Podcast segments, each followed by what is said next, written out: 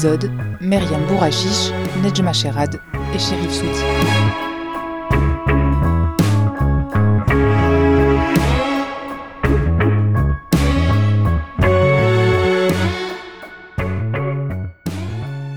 Avez-vous déjà songé à ce que vous feriez si vous étiez enfermé? Pas chez vous avec vos familles confinées, mais enfermé seul en prison. Avez-vous déjà pensé à ce qui ferait votre quotidien entre les murs et à ce qui vous permettrait d'y échapper du moins en pensée? Celui dont nous allons parler aujourd'hui dans cet épisode de l'Horizon a choisi d'écrire lorsqu'il était emprisonné. Mustapha Bekouche est né en 1930 à Batna. Il faisait partie du Parti du peuple algérien, le PPA, en 1954, il est arrêté et incarcéré par l'armée française. En prison, il écrit. Il est exécuté en 1960. Ses œuvres seront publiées après sa mort. Mustapha Bekouche est le sujet du 11e numéro des cahiers du SLAD. Le SLAD, c'est le laboratoire des sciences du langage, analyse du discours et didactique de la faculté des lettres et langues de l'université Frère Montouri à Constantine. Ce cahier a été publié au mois de septembre et il s'appelle Désir de liberté et espoir d'indépendance, hommage au Shahid Mustapha Bekouche. Bonjour Nejma Sherad. Bonjour, c'est pour moi aujourd'hui un grand plaisir de prendre part à cette émission ou ce débat qui a pour euh, sujet l'œuvre du Shahid Mustafa Boukouch. Vous êtes professeur en didactique et vous avez dirigé cette publication du SLAD et aujourd'hui vous êtes accompagné de Myriam Bourachiche. Vous êtes maître de conférences en littérature. Bonjour à vous également. Bonjour et merci euh, de nous avoir réunis ce jour euh, aujourd'hui pour euh, parler de Mustafa Bakouche et de son œuvre. Merci. Donc vous êtes toutes les deux enseignantes à l'université Constantine I et avec nous également Sherif Souti, maître de conférences en sciences du langage et vous, vous êtes enseignant à l'université de Oum El Bouhari. Bonjour. Bonjour. Et donc vous êtes tous les trois membres du SLAD, le laboratoire qui a, qui a dirigé euh, ce cahier sur Mustapha Bekouche. Première question donc, comment est-ce que vous avez choisi d'écrire un numéro des cahiers du SLAD sur l'œuvre de cet auteur algérien? Auteur, je ne sais pas si on peut dire qu'il est auteur. Mariam pourra peut-être m'apporter à... Il est auteur, écrivain, poète, nouvelliste et mémorialiste parce qu'il a écrit des mémoires. Il a, euh, c'est vrai que c'est, pour le moment, on n'a que trois, trois, trois corpus, mais le reste est, à venir et je pense que c'est un projet qui, qui, sera lancé dans quelques années, selon le témoignage euh, de sa fille Fatima Bekouche. J'hésite un peu à dire euh, auteur parce que parfois euh, les auteurs ont un statut particulier. Pour ma part, il est auteur à titre posthume. Euh, c'est une, en fait une histoire de famille. C'est une histoire de famille puisque Mustafa Boukouche est le mari de ma grande tante, de la tante de mon père. Euh, et euh, j'ai grandi avec euh, cette histoire-là de Mustafa Boukouch et d'autres shahids aussi de la famille maternelle et paternelle. Et l'itinéraire de ces écrits est assez mythique. Les ouvrages que nous avons ici entre les mains ont été écrits donc en cellule, que ce soit à la prison du Koudiat à Constantine, où ma grand-mère maternelle faisait sortir certains extraits qui n'étaient pas autorisés, alors que d'autres étaient lus par l'administration carcérale et euh, pouvaient être euh, sortis. Donc certains extraits sont sortis clandestinement, notamment beaucoup de témoignages du euh, journal d'un oublié. À l'indépendance, donc il, a été fusillé dans le camp de Mila et euh, plutôt, plutôt euh, à Gigel et à l'indépendance. Euh, on a recueilli, la famille a recueilli beaucoup de ses écrits euh, carcéraux qu'un en fait qu'un cousin, Boubacar avait récupéré sous forme de cahiers, de lettres, euh, il, a été, il, est, il était journaliste. Il est décédé de cela il y a quelques années et il travaillait comme envoyé spécial de l'Algérie à l'ONU. Les écrits se sont retrouvés à l'ONU. Euh, ils ont été expertisés et ils ont, une partie a été euh, tapée à la machine alors qu'une autre partie non. Donc, euh, et tout le mérite revient à Fatima Bokouch, euh, la fille aînée de Mustafa Bokouch, qui en a fait une passion et un objectif de vie. Elle les a récupérés et au fur et à mesure, elle les a publiés. Donc pour le moment, nous avons euh, ces trois ouvrages et il y a encore deux romans, dont un roman qui n'est pas achevé, qui vont être prochainement publiés et euh, c'est un projet que nous allons suivre. Nous allons faire aussi une journée là-dessus, si ce n'est un colloque, et il y aura probablement, enfin sûrement, à la suite de ce numéro-là. Qu'est-ce qui vous a semblé intéressant euh, dans cette œuvre, dans cette vie, au point de décider d'en faire un objet d'un colloque et de le publier dans les cahiers du SLAD? Ce qui m'a semblé à l'époque déjà prenant, ça a été les témoignages. Parce que rare, euh, nous avons tous un shahid dans la famille, nous, nous avons beaucoup lu sur euh, les shahids, nous avons beaucoup, euh, nous avons beaucoup de documentaires là-dessus. Mais pour une fois, je tenais un témoignage de l'intérieur d'une prison. Et ce qui m'a aussi le plus intéressé, c'est, bon ça c'est Journal d'un oublié, c'est des billets très courts qui racontent le quotidien dans la prison du Koudia de Constantine mais c'est aussi les nouvelles qui ont été publiées. Donc euh, c'est un romancier, c'est un nouvelliste, et euh, cet aspect-là est euh, plutôt rare. D'avoir quelqu'un qui dans des conditions carcérales qui attend la mort où on, on cède tous au désespoir peut-être à l'envie de, de, de partir témoigner et écrire c'est ça ce qui m'a aussi intéressé et c'est aussi ce qui a aussi intéressé l'équipe qui a participé à ce numéro puisqu'il y a d'autres chercheurs aussi. Il y a en tout neuf contributions euh, qui nous a amené à prendre la décision de euh, d'étudier, de publier et de faire connaître surtout, de faire connaître euh, aux générations futures que les shahids combattaient certes avec les armes, mais combattaient aussi avec la plume. Et ça, c'est quelque chose de très très important. Euh, c'est euh, peut-être que nous n'avons pas mis l'accent assez sur, euh, sur cet aspect-là du combat, du combat intellectuel, de l'engagement, que ce soit l'engagement politique ou journalistique ou même littéraire par les shahids ou par les mujahideen. C'était cet aspect-là que nous, en tant qu'universitaires, enseignants de langue et non historiens, voulions mettre en lumière. On sait qu'il a été emprisonné, mais qui était euh, Mustapha Bekouche et comment euh, est-ce qu'il est arrivé à l'écriture et la poésie? Myriam, Myriam allez-y. Quelles sont les, raisons euh, qui l'ont amené à, écrire? La raison la plus évidente est celle de, de son état dans la prison parce qu'il était détenu, pénitencier, donc il était enfermé dans sa cellule et il n'avait pas un autre moyen euh, pour, euh, de, libération, sauf la parole. Et la parole, c'est dans l'écriture. Donc en écrivant des lettres, en écrivant euh, quelques récits, des épisodes de la vie quotidienne, pour lui, c'était une forme de liberté, un désir de liberté pour ne pas être enfermé. C'était bien, c'est la raison la plus évidente en fait. Qu'est-ce qui, qui, fait que dans sa vie personnelle, il avait été exposé à, à de à de l'écriture et de la poésie et qu'il a pu avoir cet acte-là d'écrire. Oui, parce que euh, c'était la génération de l'école française et donc euh, c'était tout un système. Euh, donc c'était vraiment en le lisant moi personnellement, quand j'ai commencé à lire ces, trois, ces trois ouvrages, je lisais aussi Kateb Yassine, je lisais euh, Mouloud Feraoun, je lisais euh, Mohamed Dib, parce que c'est la même école et donc euh, en commençant, c'est-à-dire dans, dans, dans, dans, son esthétique réaliste, dès la première page, on sent, le lecteur sent que c'est un, un futur écrivain. Et puis il était jeune, hein. il était très jeune, à l'âge de... Euh, c'était des écrits de jeunesse.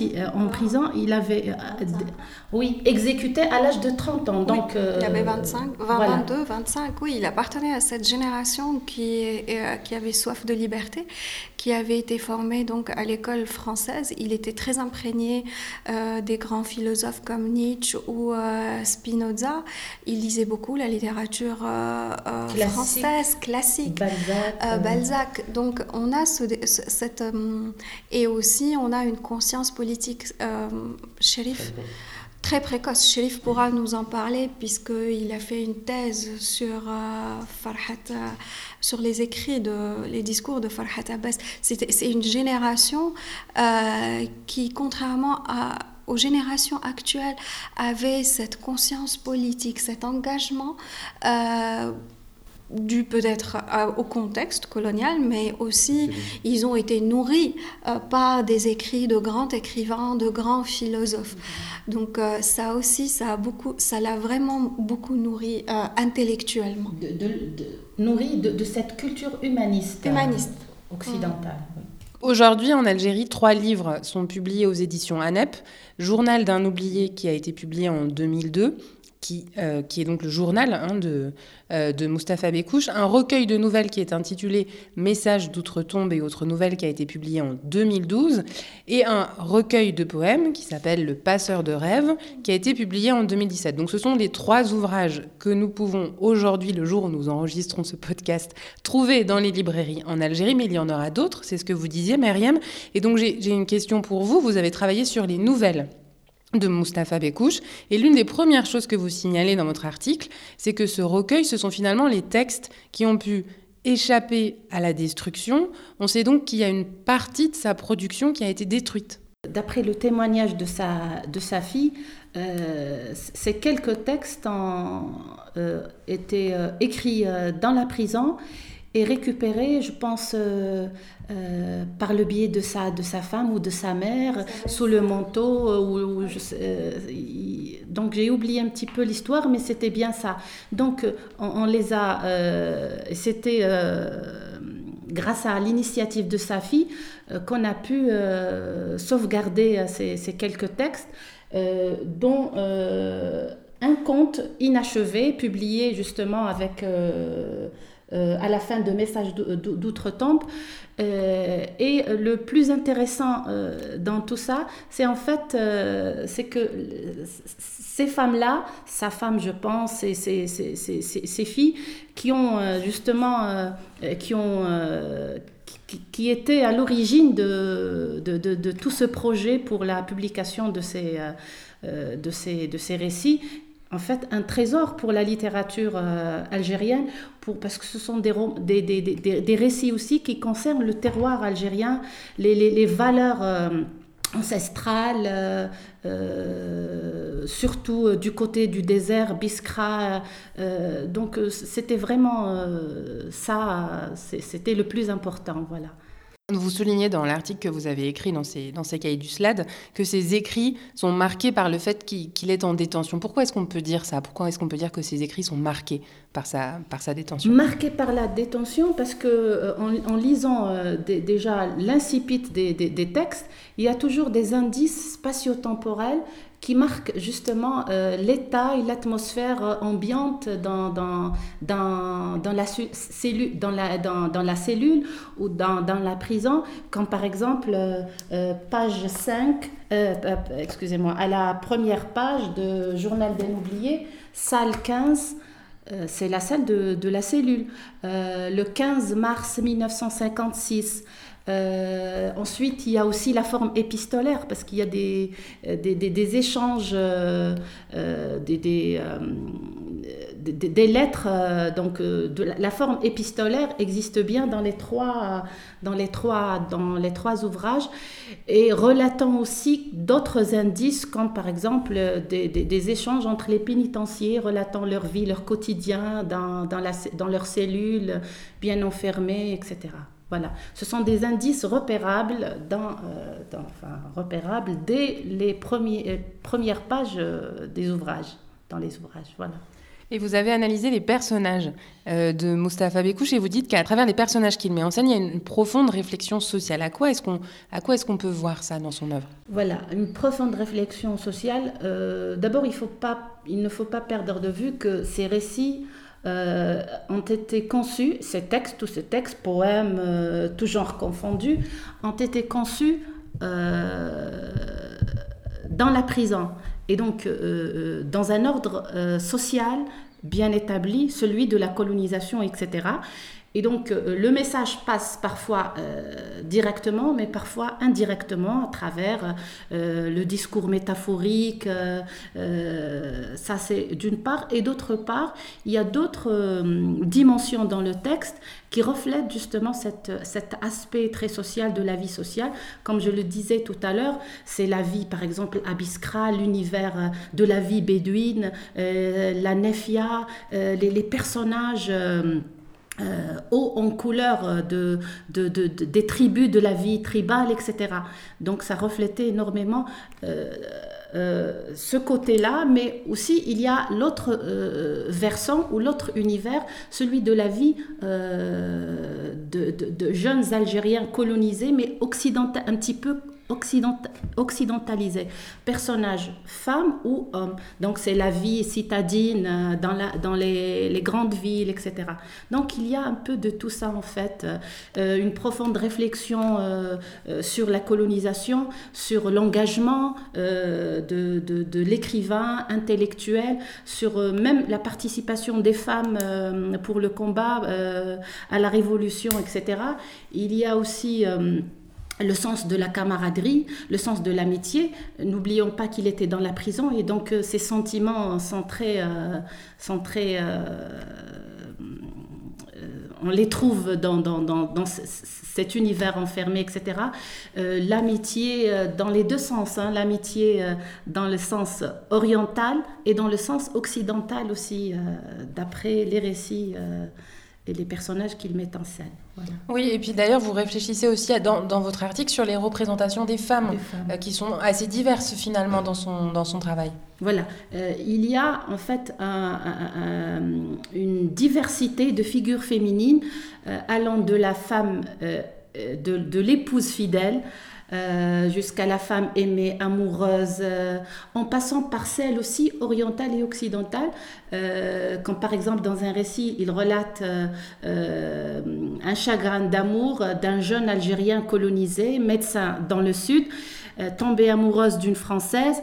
elle aussi elle était amoureuse de lui, mais l'écart des valeurs euh, euh, n'a pas justement à, empêcher cette union, etc. Donc on le disait tout à l'heure, trois œuvres sont, de Mustapha Bekouche sont éditées par l'ANEP aujourd'hui. Et euh, Sherif Souti et Nejma Sherad, vous avez travaillé, vous, sur Journal d'un oublié. C'est le journal de Mustapha Bekouche, un journal de 114 pages, écrit donc entre le 3 février et le 8 mai 1955, euh, durant son incarcération à la prison de Koudia à Constantine. Chérif Souti, dans ce texte, vous soulignez qu'il y a euh, dans ce journal la construction de la figure de l'autre. Euh, et l'autre, c'est le colonisateur, la France. Mais vous dites qu'il y a deux figures de la France dans ce journal, lesquelles? Euh, je voudrais d'abord répondre à la question pourquoi euh, travailler sur euh, Mustapha Boukouche? Alors, cette étude s'inscrit en fait dans la continuité de mes travaux précédents. Depuis ma thèse de doctorat consacrée au discours de Farhat Abbas, je m'intéresse entre autres à des thématiques liées à l'époque coloniale, à l'histoire d'Algérie. Et cela se traduit par des publications scientifiques ou des communications présentées dans des colloques ici ou à l'étranger. Et je dois avouer que ce fut une belle découverte pour moi. Comme beaucoup d'Algériens, je ne connaissais pas Mustafa Bekouche. Et j'ai été euh, particulièrement marqué par la valeur euh, historique, littéraire et même philosophique euh, de son œuvre, notamment son journal, qui, à mon sens, constitue un témoignage précieux sur une période charnière de notre euh, histoire nationale. Voilà. Pour répondre euh, à la question sur la représentation de l'autre, il faut savoir d'abord que cerner la représentation de l'autre revient à appréhender les rapports de l'auteur au colonialisme et par là même à mieux comprendre son combat, son parcours militant. L'étude donne à voir une représentation de l'autre en deux figures, la France coloniale et la France des Lumières et des écrivains humanistes. Cela engendre une double euh, attitude de, de rejet et d'acceptation. Euh, euh, rejette la France coloniale représentée par le régime colonial et, et les colons et accepte la France des Lumières, des écrivains humanistes, des intellectuels anticolonialistes, notamment de gauche, qui ont soutenu le peuple algérien dans son combat pour euh, la liberté et le recouvrement de sa dignité. Les plus présents sont euh, Roger Stéphane, Gilles Martinet, Claude euh, Bourdet, François Mauriac et Pierre Mendès France. Il faut savoir que la gauche française était plutôt pour l'indépendance des colonies, notamment les communistes qui ont souvent soutenu le peuple algérien. Et euh, donc, euh, d'ailleurs, euh, le premier parti nationaliste algérien, l'Étoile nord-africaine, est né dans les milieux ouvriers algériens en France grâce au soutien des communistes.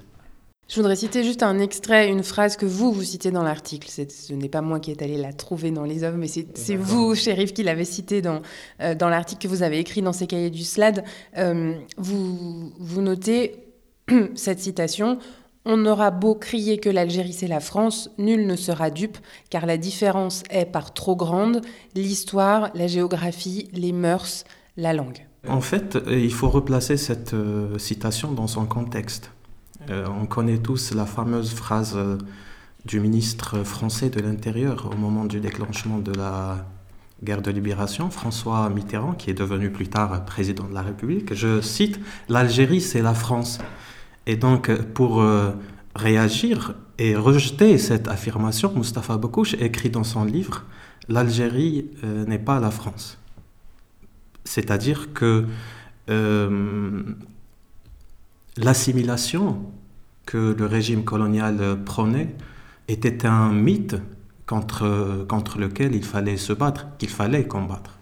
Dans son, dans son journal, Mustapha Bekouche réagit assez régulièrement hein, à des événements euh, politiques euh, qui soient euh, à, la fois sur le sol algérien et à la fois sur le, sur le sol français. Et il est également très imprégné de, culture française. Il cite des philosophes, des écrivains et, des poètes. Comment cette, cette imprégnation de culture française, on a dit tout à l'heure qu'il avait été à l'école française, comment est-ce que ça se manifeste dans son, dans son œuvre? En fait, mes deux collègues ont répondu en partie à la question. Il faut, je, risque de répéter certaines choses qui ont été dites. Euh, Moussa était un brillant esprit dès son jeune âge. C'était un brillant élève qui aimait beaucoup lire, qui lisait euh, de grands auteurs euh, français comme euh, Paul Éluard, La Bruyère, Jacques Prévert et Balzac. Mais il, lisait aussi des philosophes qui n'étaient pas français. Mais vu sa formation francophone, donc il avait accès à des, de grandes œuvres euh, écrites par des écrivains français ou par d'autres, euh, notamment les philosophes. Et euh, ce sont ces lectures-là qui ont forgé sa personnalité et son caractère contestataire, rebelle. C'est ce qui explique son engagement précoce. Il a rejoint le, son engagement précoce dans la lutte politique. Il a rejoint le Parti du peuple algérien à l'âge de 14 ans. Pour, euh, pour un, un, gamin, c'est trop euh, précoce. Alors, euh, on pourrait penser qu'il s'agit d'acculturation. Je parle du fait qu'il soit imprégné de culture française. Et loin s'en faut, cette posture, on la retrouve chez beaucoup de révolutionnaires algériens, notamment les politiques. Je peux citer Farhat Abbas et même Messa Haj, qui est considéré comme le père du, nationalisme algérien. En fait, ces, intellectuels euh, produits de l'école française, il faut le reconnaître, pour certains d'entre eux, euh, étaient imprégnés du credo euh, républicain, des valeurs des Lumières de la Révolution française. Mais cela ne les a pas empêchés de, de rester pleinement, viscéralement algériens et d'embrasser le rêve de libérer leur, leur peuple du joug colonial. Je pense qu'il faut replacer leur combat dans son contexte euh, historique. Ils ont eu le mérite d'initier leur peuple à la lutte politique à une époque où celui-ci était réduit à une poussière d'individus ruinés par le, le régime colonial. La conséquence de la construction de cette figure euh, de l'autre, eh bien, c'est la construction de la figure du nous, de la figure de, l'Algérien. Euh, comment est-ce que cette figure de l'Algérien se traduit dans le texte de Mustapha Bekouche? Euh, l'altérité se construit dans un rapport à l'autre. je ne suis pas l'autre et l'autre n'est pas moi. Et, et c'est l'essence même du, du nationalisme algérien qui s'inscrit à contre-courant de l'idéologie coloniale. Je disais tout à l'heure, euh, euh, en citant François Mitterrand, on disait à l'époque l'Algérie c'est la France parce que c'était trois départements euh, français entre guillemets.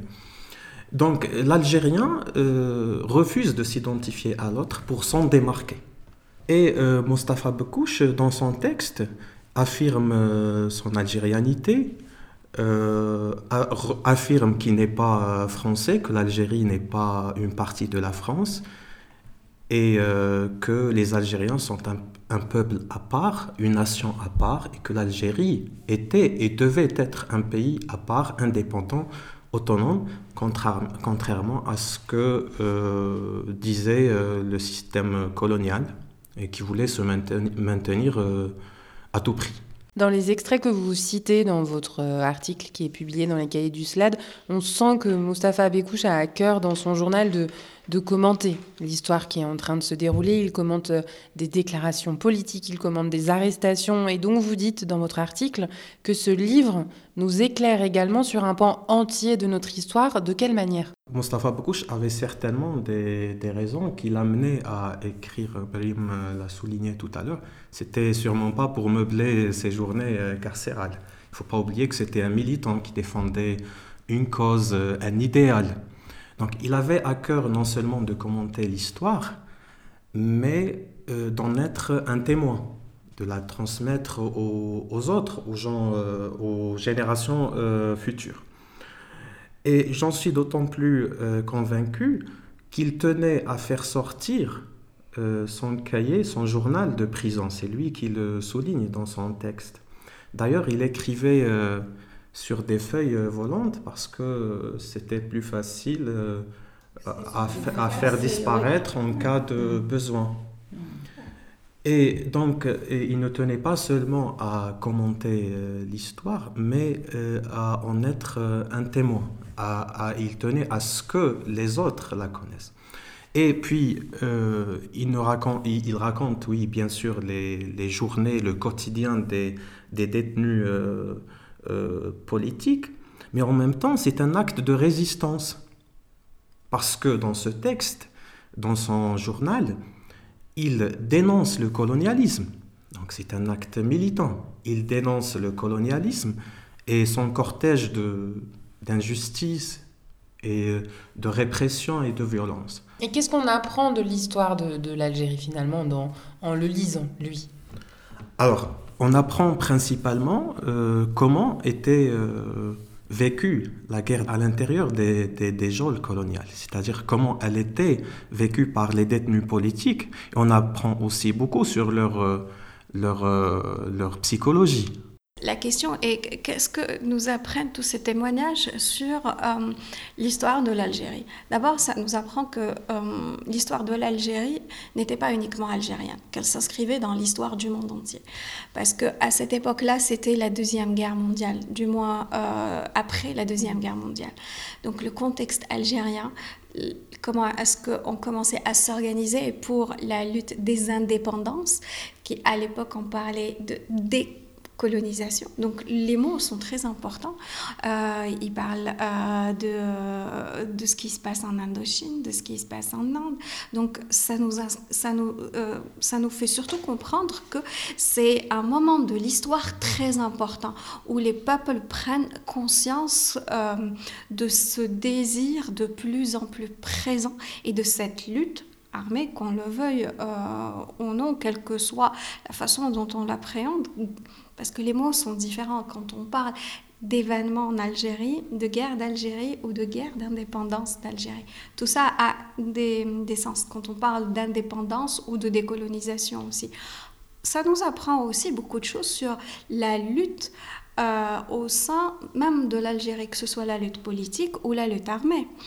Euh, on essaye, et ça c'est l'un de, aussi de mes objectifs, c'est de dire que l'histoire est plurielle et qu'il euh, ne faut pas essayer de l'unifier, de la purifier ou entre parenthèses d'en faire un récit linéaire. Nos, livres d'histoire ne parlent pas de tous les détails, euh, de toutes les divergences qui existaient entre le PPA, entre le MTLT. Ça, non. Euh, l'organisation spéciale est un mouvement que j'ai découvert grâce à Mustafa Bekouch.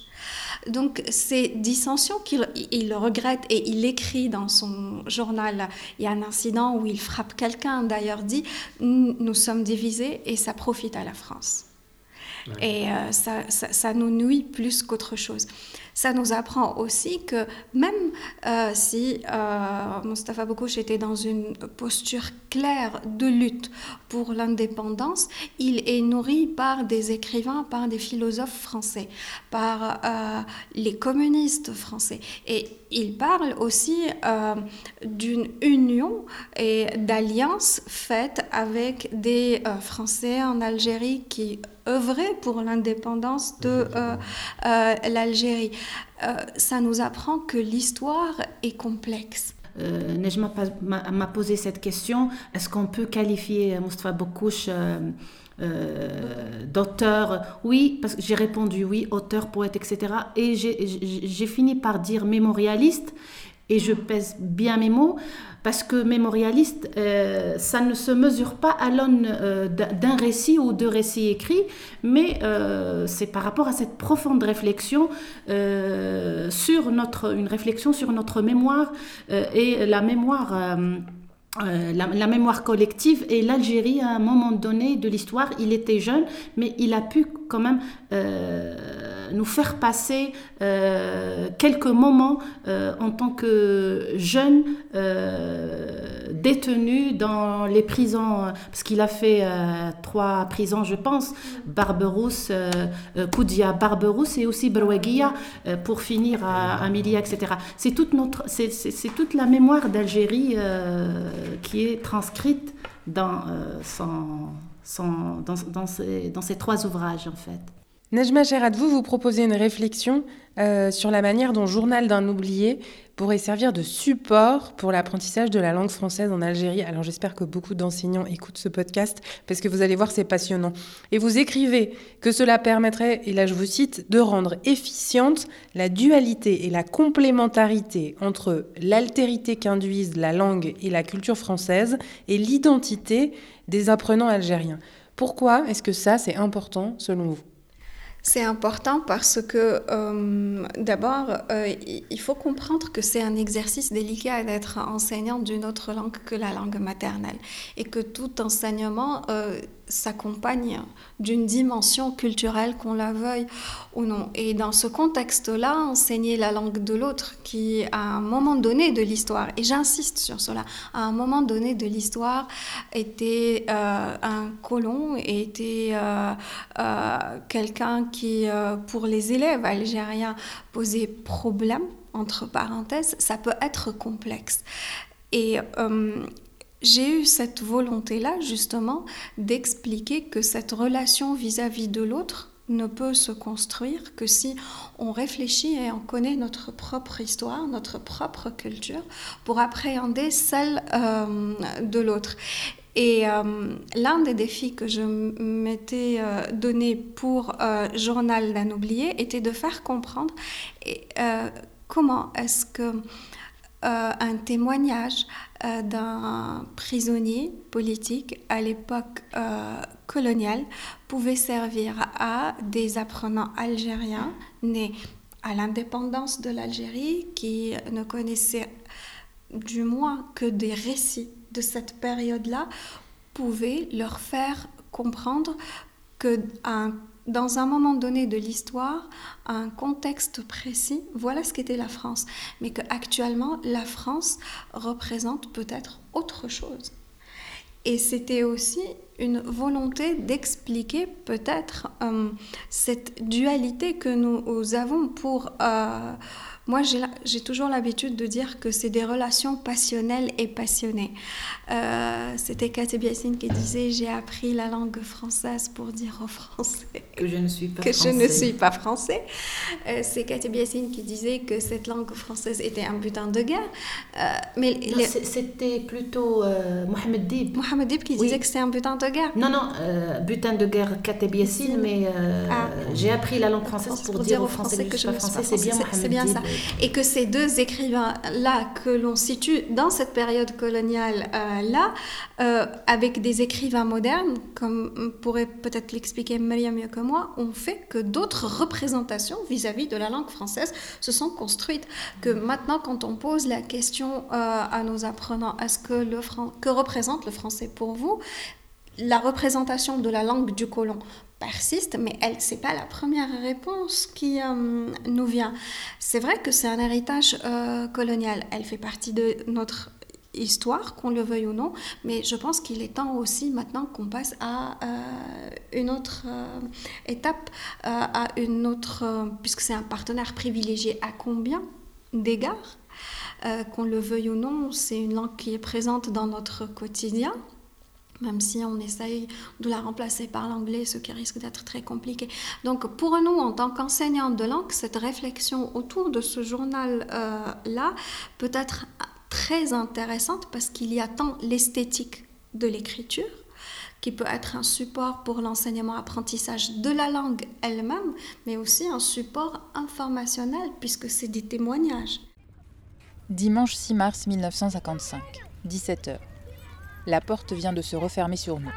C'est curieux, mais je me sens moins prisonnier dans la salle que dans la cour où je marche toujours seul. Dimanche est pour nous la journée la plus détestable. Il n'y a pas de courrier, les avocats ne viennent pas, aucune nouvelle. Nous avons le couscous, seul plat mangeable de toute la semaine. Dimanche est la journée la plus longue aussi parce que c'est la veille de lundi, jour des paniers. Ils sont toujours chargés, les paniers, de tout. Gâteaux, fruits, conserves, cigarettes. Le pain ou les gâteaux nous paraissent d'autant plus délicieux qu'ils sont mis dans le panier par une main de femme, mère, sœur ou épouse. Demain je recevrai donc le panier. Demain, pourquoi faut-il donc toujours en parler? Demain ne nous appartient pas. Qu'est-ce que demain pour nous, si ce n'est un ensemble d'actions que je ferai, d'événements que je vivrai souvent malgré moi? Demain c'est l'inconnu de tous les jours. Demain c'est ce que je ne peux jamais vivre. Demain ou l'avenir, c'est le présent qui n'est pas encore. Le présent, c'est l'avenir du passé. Aujourd'hui, c'est le demain d'hier. Le temps ne serait-il qu'une notion abstraite, construite par notre esprit pour comprendre les choses?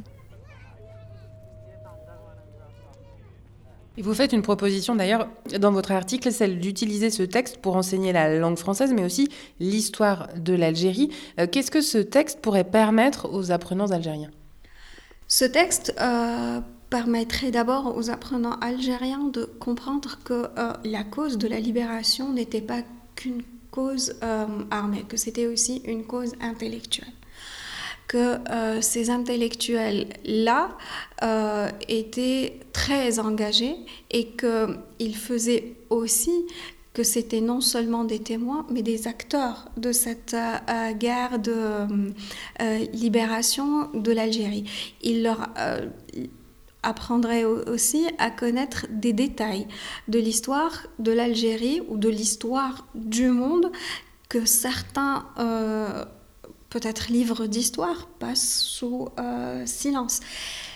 Le plus euh, frappant aussi, c'est qu'on a des témoignages, des récits du quotidien que ce soit à l'intérieur de la prison, à l'extérieur de la prison, en Algérie ou sur la scène internationale.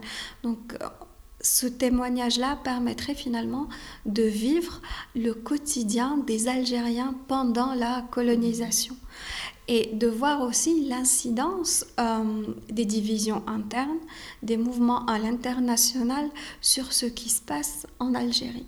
C'est ces détails-là que parfois on ne trouve pas dans des euh, ouvrages d'histoire, que l'histoire euh, euh, parfois omet de mentionner, qui peuvent être très intéressants dans la mesure d'enseigner la langue. N'oublions pas que c'est la langue de l'autre qui devient outil de transmission de sa propre de sa propre histoire, de sa propre culture, et qui permet finalement de comprendre aussi l'autre, puisque comme il l'explique aussi très bien, il dit, bon, les Français, c'est des colons, mais il y a aussi des Français qui luttent avec nous pour l'indépendance de notre pays.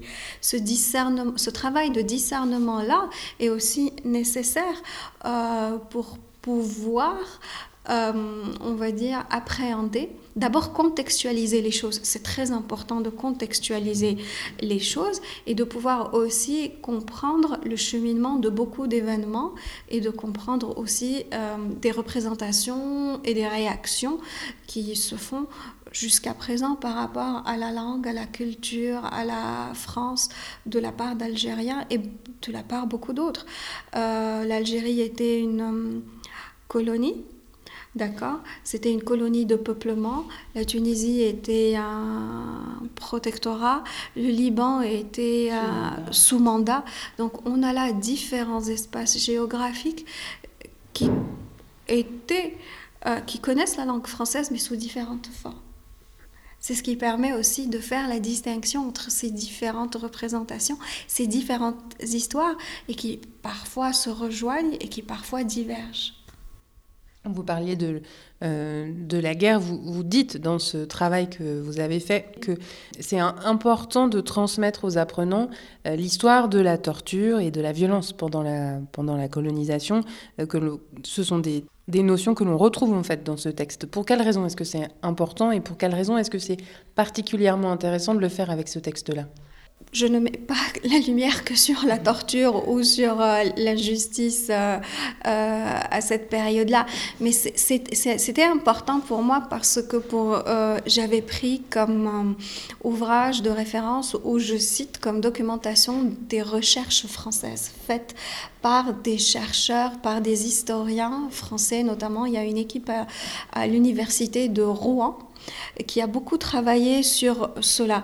Et il est vrai que euh, l'un des, euh, l'un des euh, on va dire, des grands conflits qui opposent l'une des grandes questions de l'histoire et de la mémoire, c'est justement cette question-là de torture, cette question-là d'injustice sociale.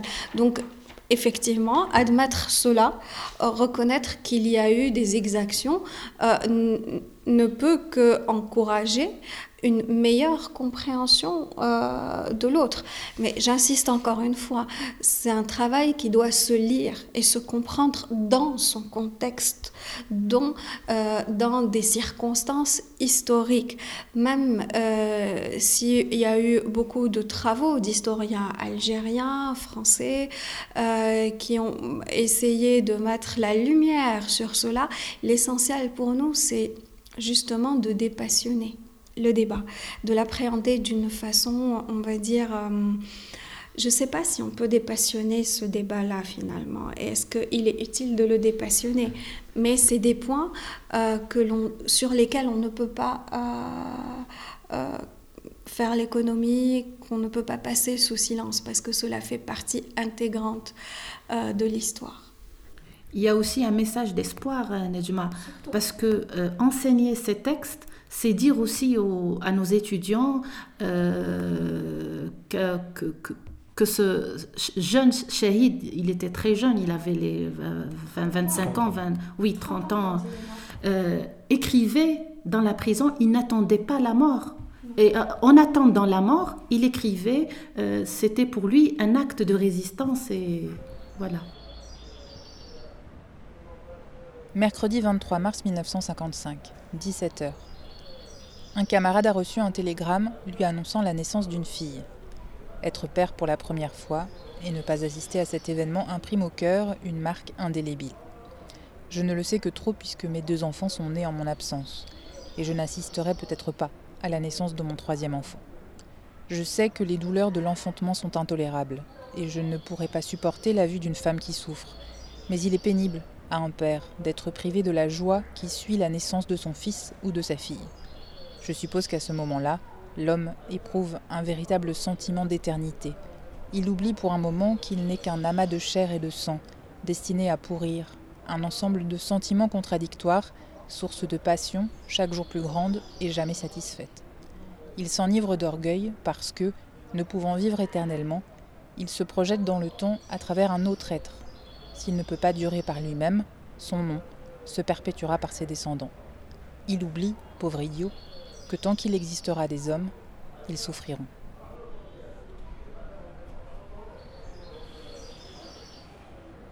Quand on lit, euh, on a l'impression que ah, mais à aucun moment il n'a abandonné, à aucun moment il a témoigné, à aucun moment il n'a baissé euh, les bras, que ce soit la lutte sur le terrain, donc la lutte armée au sein de l'organisation spéciale, ses écrits, euh, les journaux qu'il distribuait quand il était euh, jeune gamin. C'est aussi pour dire à nos apprenants, aux jeunes Algériens, qu'en plus de la lutte armée, il y a une lutte intellectuelle et que la conscience politique, l'engagement politiques sont fondamentaux pour la construction de toute nation ou de tout pays. Vous proposez aussi euh, dans votre travail euh, le fait d'utiliser le travail de Mustapha Bekouche comme un outil d'apprentissage de l'histoire euh, de façon plus large, pas uniquement de ce qui s'est passé sur le terrain algérien. Vous parlez des enjeux internationaux, notamment comme le, comme le non-alignement. Ce sont des choses qui sont très présentes dans son œuvre oui, c'est des choses qui sont très présentes parce qu'on a souligné euh, un engagement euh, euh, politique, une esthétique littéraire, mais c'était aussi un fin penseur et analyste politique. Il voyait déjà comment ce qui, ce, qui se passait sur la scène internationale allait être favorable à, à l'Algérie. Donc, il cite les événements de mai 45, il cite euh, les, euh, le congrès, comment? La conférence, des euh, pays non alignés déjà à l'époque. Il parle de Nehru, il parle de, de tout ce mouvement-là qui commence à se conceptualiser et à s'organiser. Donc porter l'Algérie sur la scène internationale était déjà dans ces euh, projets-là. Et il voyait que la seule euh, possibilité que, qu'on avait finalement était de plaider la cause à, l'international et de lire l'histoire de l'Algérie aussi bien à l'intérieur qu'à l'extérieur. Et dernière question à tous les trois. Euh, quel serait donc le sujet, euh, sur le sujet ou les sujets euh, sur lesquels, selon vous, les étudiants d'aujourd'hui devraient se, pencher dans, dans leurs recherches on, commence par vous, Mariam Bourachiche. Justement, c'était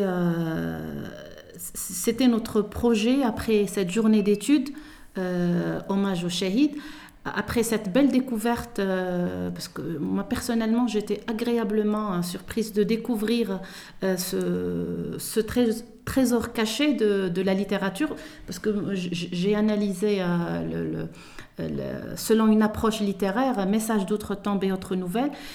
tout en lisant les autres mémoires, Journal d'un oublié Le passeur de rêves. Et donc j'étais très très impressionnée par, euh, par la facture littéraire de, ces, ouvrages-là, notamment Message d'autres temps. Et euh, j'ai proposé euh, ces, ces, ouvrages à mes étudiants cette année c'était pas évident les années euh, précédentes, euh, mais c'est après la publication justement de, de, la revue, euh, à partir de laquelle justement les, étudiants ont quand même quelques éléments de réponse. Parce que sur Internet, ils vont taper Mustafa Bakouche, c'était quelques, quelques quelques documents, mais c'est très restreint par rapport à, à une recherche euh, universitaire. Et donc c'est après justement ce projet-là euh, que j'ai proposé à mes étudiants de travailler sur, euh, sur les trois ouvrages pour cette année. C'est un projet en cours. Cher Yves de votre côté On peut constater qu'il y a très peu de recherches ou de chercheurs en sciences du langage, je parle du contexte algérien, qui s'intéresse à des problématiques relevant du, de l'époque coloniale. Je sais pas, je j'en connais pas beaucoup en tout cas. C'est dommage parce que les sciences du langage peuvent aider à mieux euh, examiner, à mieux cerner c'est problématique. Il faut savoir que les frontières ne sont pas totalement étanches entre les deux domaines, c'est-à-dire les sciences du langage et l'histoire, à partir du moment où il s'agit de discours, quand, on parle d'histoire, dans l'une, et d'analyse de discours dans l'autre. Par exemple, des passerelles peuvent être créées dans une perspective euh, d'analyse de discours politique. Euh, nous disposons en fait de méthodes et d'outils euh, qui permettent d'étudier les discours de manière scientifique. Et je peux citer à titre d'exemple la lexicométrie politique que j'ai mise en œuvre dans le cadre de ma recherche doctorale sur euh, Farhat Abbas. Alors, ces euh, méthodes pourraient s'avérer d'une grande utilité si on les exploitait pour euh, appréhender, étudier, par exemple dans une perspective ou une approche contrastive, les discours des formations politiques algériennes de l'époque coloniale, le PPA-MTLD, l'UDMA les, les, les le PCA, euh, etc. Donc, euh, cela permettrait d'apporter plus d'éclairage sur euh, les enjeux sociopolitiques de l'époque. les corpus sont de nos jours abondants, ils sont en accès libre et direct sur Internet, notamment grâce à la numérisation des archives.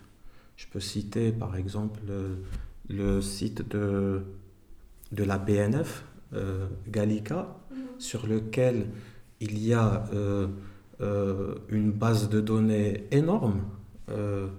il y a des, des journaux, des, des, titres de l'époque de coloniale, des ouvrages et différents documents de, en tout genre.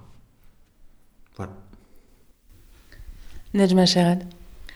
Moi, je reste persuadée que ce, nous avons, euh, ce n'est pas pour nous jeter des fleurs, mais que, nous avons travaillé sur un corpus quand même inédit. Et ça, c'est assez important, même s'il y a, comme le souligne Shérif à juste titre, d'ailleurs beaucoup de corpus, beaucoup d'informations, nous avons mis là le doigt sur quelque chose d'inédit et qui est en fait au carrefour de plusieurs euh, disciplines.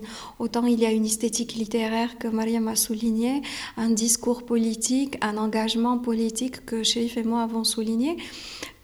On peut l'exploiter en sciences du langage, on, on doit l'exploiter aussi dans l'enseignement-apprentissage, que ce soit des langues ou que ce soit de l'histoire, tout simplement, parce que cela permettrait de connaître son histoire, cela permettrait de connaître le contexte ou les contextes euh, de l'Algérie, et cela permettrait sûrement aussi aux apprenants, euh, aux jeunes Algériens, de savoir que même dans les moments les plus terribles de leurs histoires, personne n'a abandonné et personne n'a perdu euh, euh, espoir d'indépendance et que la lutte finalement pour les causes a toujours existé. Ce qui pourrait euh, par exemple, euh, s'intégrer dans des manuels, dans des journées de, formation, dans des journées euh, d'études. Mais ce que je tiens toujours et ce que je souligne toujours, c'est que tous ces, écrits carcéraux, ces témoignages, ces nouvelles, ce roman doivent toujours être rattachés à un contexte précis et qu'il ne faut pas résumer l'histoire de l'Algérie à ce contexte-là, que l'histoire de l'Algérie a depuis euh, eu beaucoup d'autres événements euh, et que certains événements sont restés peut-être rattachés à cette euh, dont la valeur est restée là, les valeurs d'indépendance, de souveraineté. ceci est un trésor pour nous pour pouvoir comprendre aussi certaines positions actuelles de l'Algérie, euh, certaines orientations qu'a connues euh, l'enseignement euh, des langues de l'Algérie, certaines représentations que l'on se fait de, l'autre. Donc, à mon sens, tout cela ne peut être que bénéfique pour nous, en tant qu'Algériens, de connaître un témoignage des mémoires pris au vif d'un acteur et d'un témoin de cette période-là. Donc le, grand mérite est d'avoir exhumé de l'oubli euh, ces ouvrages et l'autre, c'est-à-dire euh, nous en tant qu'enseignants, chercheurs et aussi à nos étudiants, euh, revient à nous justement pour œuvrer pour la diffusion de ces, de ces écrits, les analyser, les étudier, les interpréter. Il nous revient de, les de, rendre ces euh, écrits euh, éternels. et pourquoi pas les classer dans le répertoire de, de la littérature algérienne ça, ça, nous permet aussi d'enrichir tous les écrits qui se sont euh, tous les écrits sur la guerre d'Algérie pendant la guerre d'Algérie. Finalement, est-ce que nous avons des témoignages comme des témoignages carcéraux, des témoignages comme ça? Très peu. Très peu. Alors peut-être que l'une des pistes de travail pour les étudiants euh, serait aussi de réfléchir à ces témoignages qui existeraient quelque part et qui n'ont jamais été publiés et qui pourraient en eux-mêmes constituer de nouveaux corpus. Je vous remercie vraiment tous les trois d'avoir accepté euh, cette invitation. Les références pour lire ce, numéro des, des, cahiers du SLAD sont en ligne dans la description du podcast. Je signale aussi que le prochain numéro des Cahiers du SLAD sera consacré à l'œuvre de Alexandre Najar, un écrivain libanais francophone sur lequel vous avez tenu un colloque à Constantine en mai 2021. Et moi, je vous retrouve dans deux semaines pour un prochain épisode. L'horizon, c'est terminé pour aujourd'hui. À bientôt.